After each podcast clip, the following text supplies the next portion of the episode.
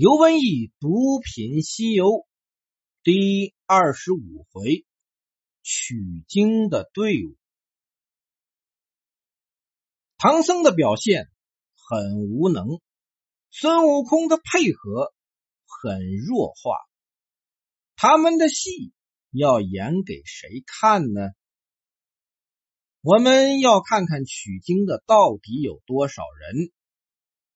观音要去东土寻找取经人时，如来说道：“这一去要踏看道路，不许在霄汉中行，须是要伴云伴雾，目过山水，谨记程途远近之术，叮嘱那取经人。”如来叫观音。伴云伴雾，目过山水，有两个目的。第一，谨记程途远近之术，叮嘱那取经人，就是安排唐僧取经的路线。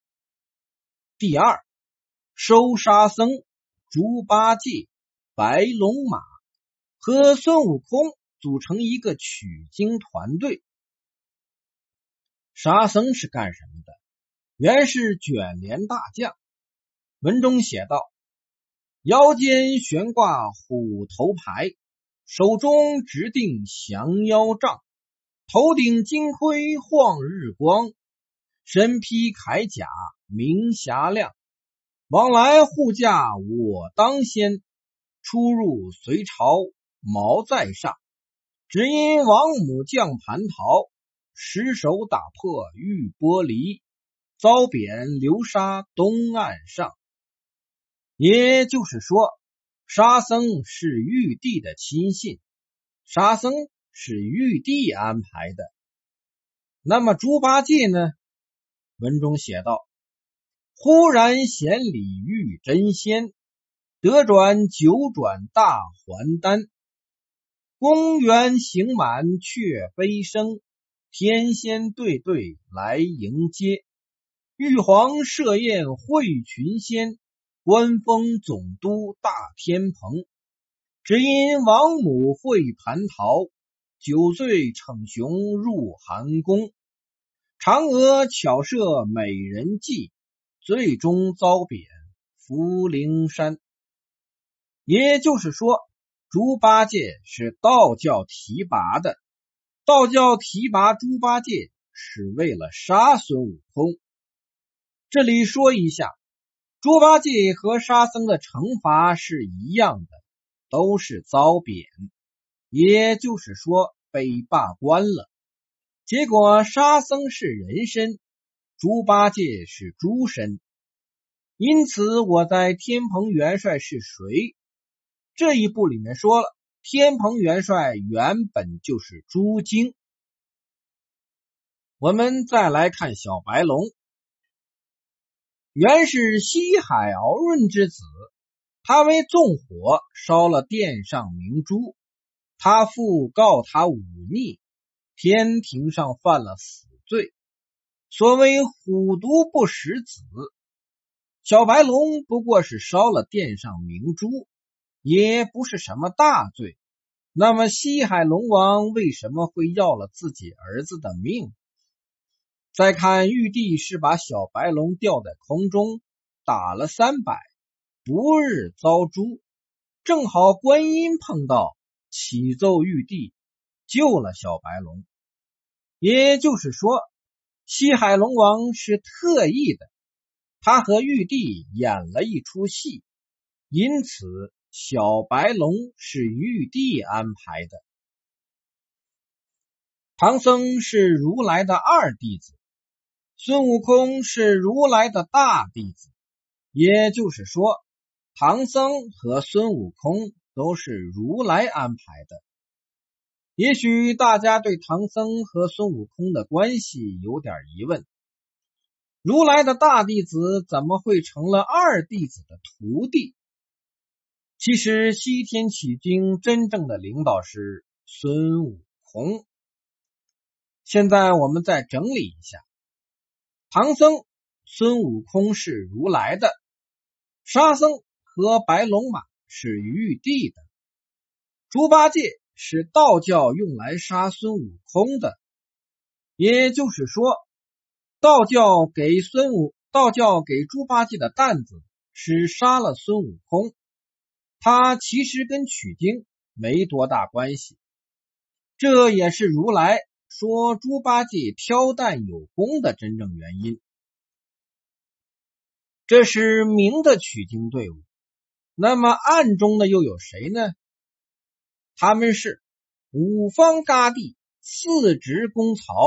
六丁六甲，一十八位护教伽蓝，这是奉观音法旨保护唐僧。什么是护教伽蓝？就是保护伽蓝的神，他们是佛教的五方嘎地，佛教五方守护大力神：金头嘎地、银头嘎地、波罗嘎地、波罗僧嘎地。他们也是佛教的。四值公曹，执年神李炳，执月神黄成乙，执日神周登，值时神刘洪。天庭中值年、值月、值日、值时的四神，相当于天界的值班神仙。他们是玉帝的，也可以说是道教的。六丁六甲是为阴神，六丁为甲子、甲午、甲辰、甲寅等是为阳辰。他们是道教的护法神将，因为老君锻炼兵器时，经常看到六丁六甲的身影。六丁六甲是老君的，也是道教的。我们在前面说过。在如来平衡道教之前，玉帝是明着帮老君，暗中助如来的。那么玉帝的人，像沙僧、白龙马、四职公曹，他们是中立的，也可以说是暗中相助的。唯一的就是老君的亲信六丁六甲，也就是说。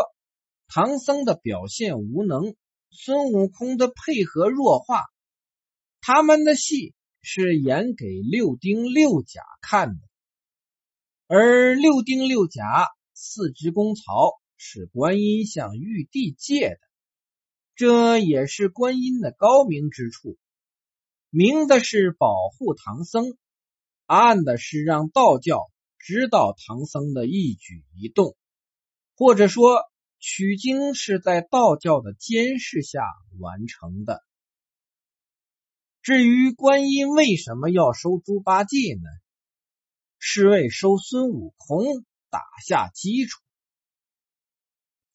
观音在劝化猪八戒时说道：“你既上界违法，今又不改凶心，伤生造孽，却不是二罪俱罚。”猪八戒道。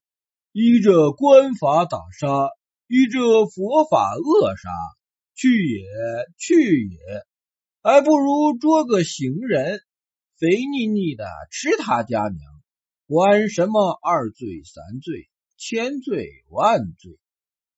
观音来到五行山时，对孙悟空说道：“我奉佛旨，上东土寻取经人去。”从此经过，特留残部看你。大圣道：“如来哄了我，把我压在此山五百余年了，不能挣脱。万望菩萨方便一二，救我老孙一救。”菩萨道：“你这厮罪业弥深，救你出来，恐你又生祸害，反为不美。”大圣道。